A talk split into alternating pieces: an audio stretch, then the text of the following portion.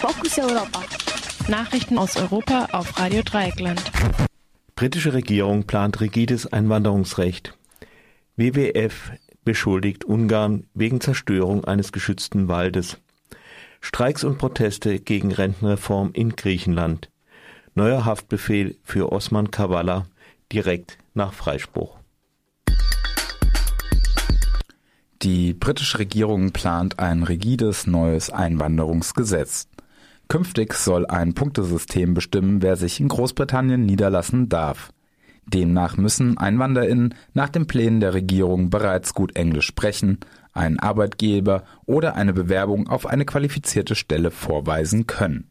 Selbst unter diesen Voraussetzungen erreichen MigrantInnen aber nur einen Teil der nötigen Punkte. Zusätzlich wird ein akademischer Abschluss, eine Ausbildung in einen Mangelberuf oder ein hohes Jahresgehalt verlangt. Kritik kam von Seiten der oppositionellen Labour-Partei. Damit werde ein feindliches Klima geschaffen, das es schwieriger mache, dringend benötigte ausländische Arbeitskräfte anzuwerben. Labour-Innenpolitikerin Diane Abbott nannte die geplanten Regeln unterschwellig rassistisch. Auch Industrieverbände erklärten, mit dem neuen Gesetz entstehe bei ohnehin geringer Arbeitslosigkeit ein Arbeitskräftemangel vor allem im Bau- und Gaststättengewerbe.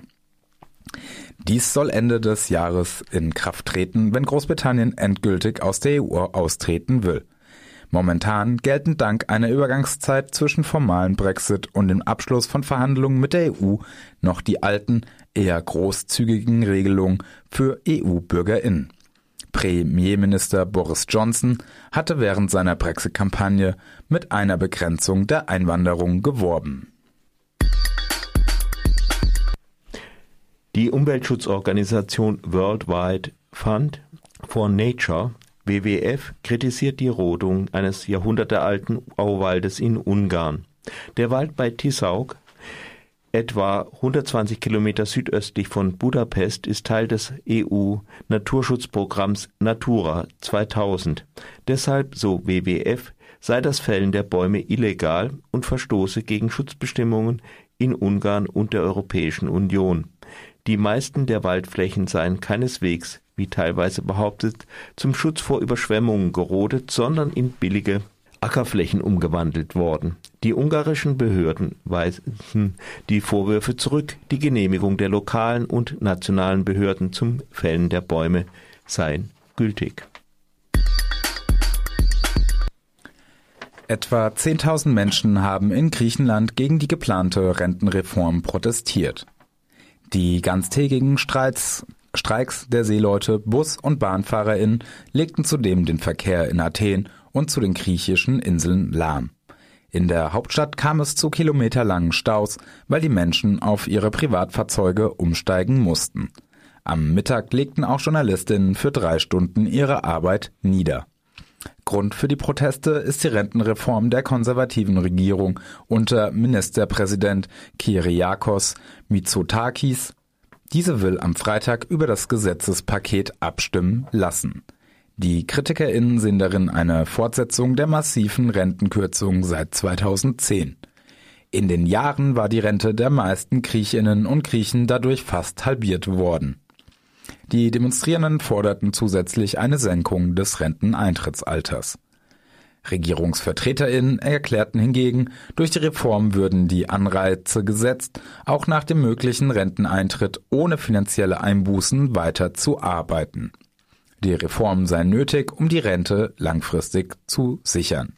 Die Proteste sind bereits die große Mobilisierung gegen die im Juli gewählte konservative Regierung.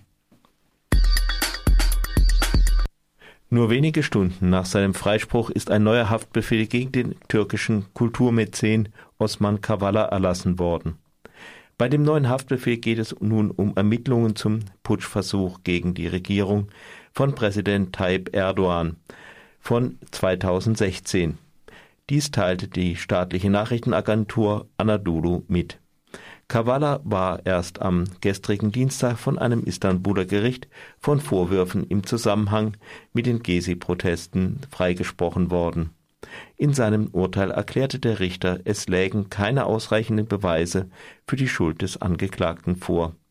Osman Kavala saß zuletzt mehr als zwei Jahre im Hochsicherheitsgefängnis Silivri bei Istanbul in Haft. Seine Freilassung war nach dem Urteil eigentlich für Dienstagabend erwartet worden. Unklar ist, ob er das Gefängnis vor dem erneuten Haftbefehl kurz verlassen konnte.